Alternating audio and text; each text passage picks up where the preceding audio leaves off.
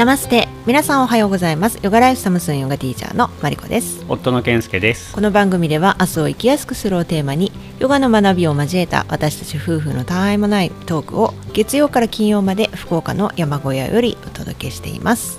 はいオウムシャンティ明日を生きやすくするラジオ始まりました。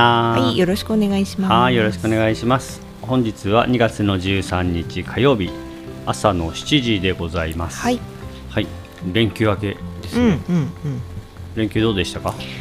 連休はまあおそうね。何してたっけ？どこにも行ってないね。うんまあ僕はちょっとあのお手伝いで出かけたりしてたけど。あそっか。うん。特に何もしておりません。はい。家のことしておりました。はい、今日はねあの先週の放送でマリコさんのね抱負の話をうんしたかと思うんですけどはい。で僕のねうん抱負を続きしましょうっていうふうに言ってたんですけどはい。それをいきたいと思います。はい。はいえーまずですねまあ大した大した抱負はないんですよ、うん。毎年ね同じだと思ってるので、うん。はい。でまずあのまあ1年の中でもねとても重要な、えーイベントというかコンテンツになってる田んぼうん。稲作ですね、うん。で稲作はまあいつも通りやるし、うん。えっと田んぼの広さとかもね別に変わらないんでいつも通りなんですけど、うん。えっとその田んぼで今年は大豆もやりたいなと思って、うんうんうんまあ田んぼっていうかねあぜに植えるんですけど、うん。はい、大豆をやりたい。ちゃん,、うん。ちゃんと。それと、えーあと、まあ、これは冬になりますけどあの芋。うん。芋をやりたい、うん。うん、ちゃんと、うん。はい、それと去年ね失敗したっていうかイノシシに全部やられちゃった赤米うん。赤米ってね、あのー実が赤いやつで昔は赤飯に使ったりしてたみたいですけど、はい。えー今はねあの飾り物とかで使ったりしますけど、赤米をね去年は全部イノシシにやられちゃったんでそれをイノシシから守る。うん。ということで赤米をやりたい。はい。そう。であの大豆はね、えー納豆が作りたいですね。ああ納豆ね。はいそして来年の、まあ、毎年ね味噌をうちは手作りしてるけども、はい。無農薬の大豆買ってるんで、うんうん来年はそのうちの大豆でうん。味噌を作りたい、うんはい。はい。まあそんなところが一つ。うん。はい、えーあとこれは毎年毎年掲げてできずにいますけどウトデッキね。うんうんうんはい。あのはい。これね聞いてるだけの人はウッドデッキすらできねえのかよって思ってるかもしれないですけどあの壮大すぎるウッドデッキ計画を立ててるんです、はい、だからちょっとね壮大な計画を少しあの手放してねうん。うんもうちょっとやりやすいのをやろうかなって今思ってます、ね。うん。はい。はい。次。これもちょっと実現はそんな簡単ではないと思うんですけど、うん。いろんなところにね全国行きたいです、はい。うん、来年はね来年というか今期、うん。今年うん。来期わかんないですけど、うん。次のインドはね多分行かないと思うので、まあ、その代わりってわけじゃないんですけど、うん。まあ、マルコさんはね身の回りのことみたいな家のことを今年はって言ってましたけど、うん。まあだから僕らはインドがないんで、まあ、近くのこと、うん。まあ、そういう意味で日本国内のことっていう意味でねうん。全国に行きたいなと。はい。はい、でそれはねあの会いたい人に会いに行くっていうのもそうだし、うん。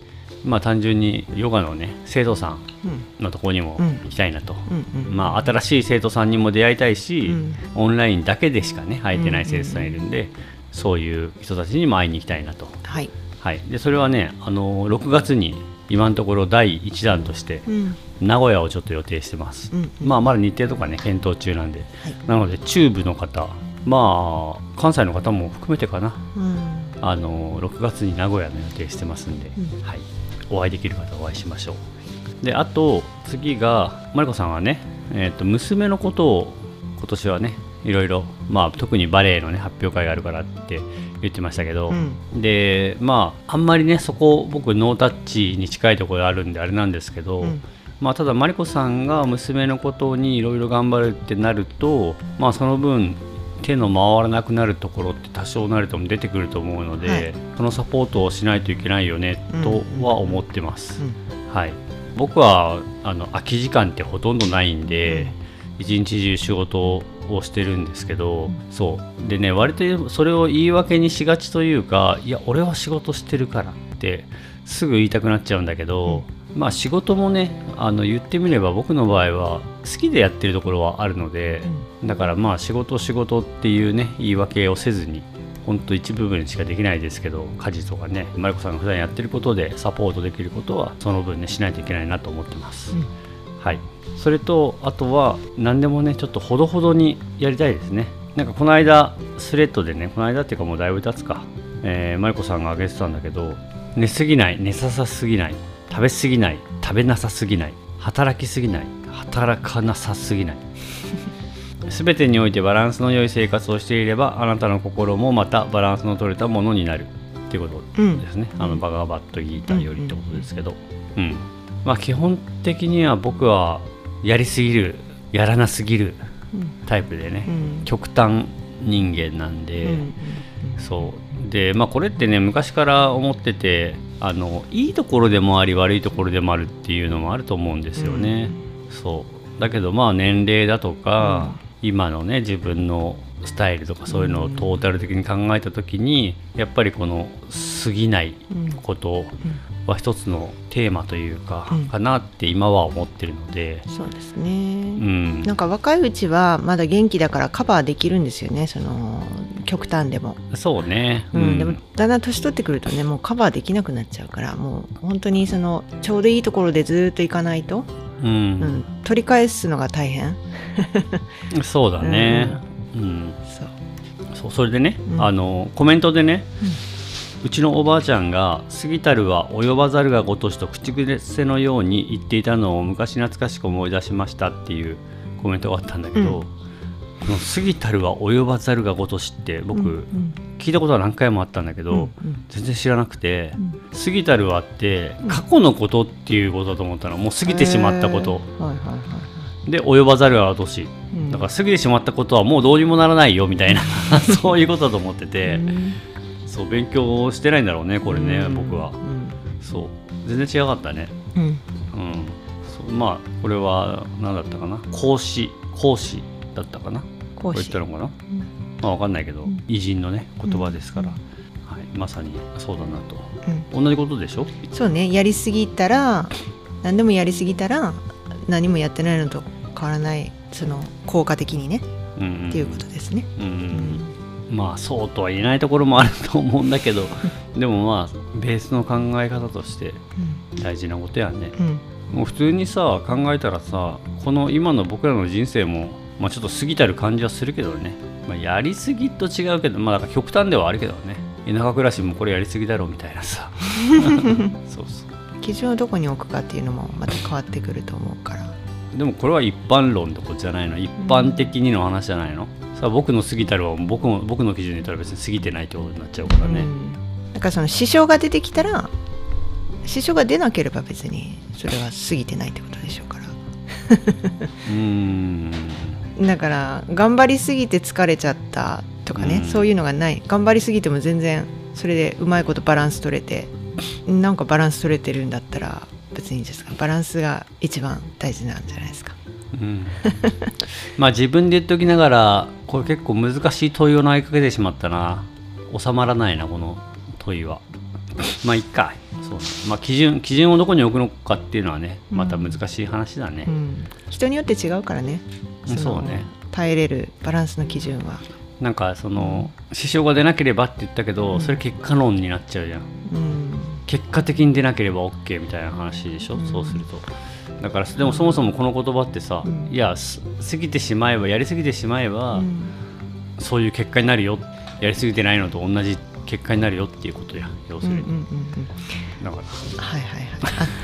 あ だからその知らないといけないね。自分が自分はどうなのか。自分はどこがバランス取れてるのかっていうのをうん。まず知った上でうん、やらないといけない、うん。うん、ヨガと一緒ですよね、言うと思った。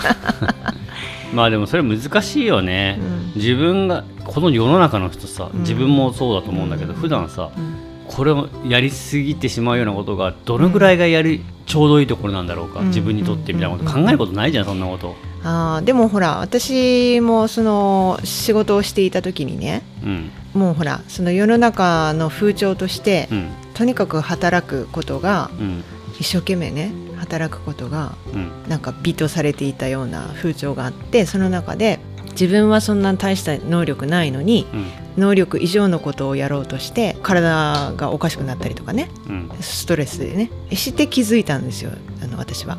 あ自分これできないのにやってたんだっていうことに気づいた。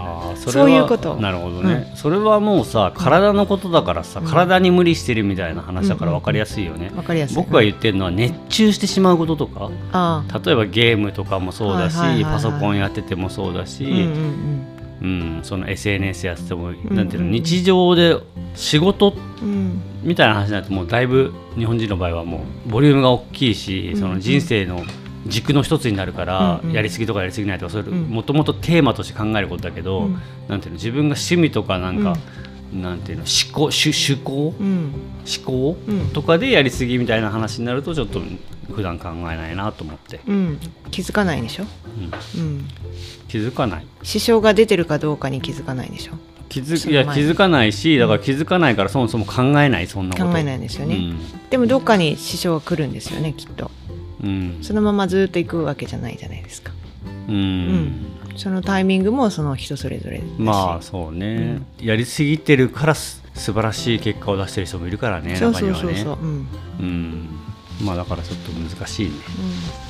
はい。まあでもね気づいてる部分はちゃんと投げやりにせずにね向き合って、うんこのぐらいにしとこうっていうようなうん。判断ができるといいですね、はい。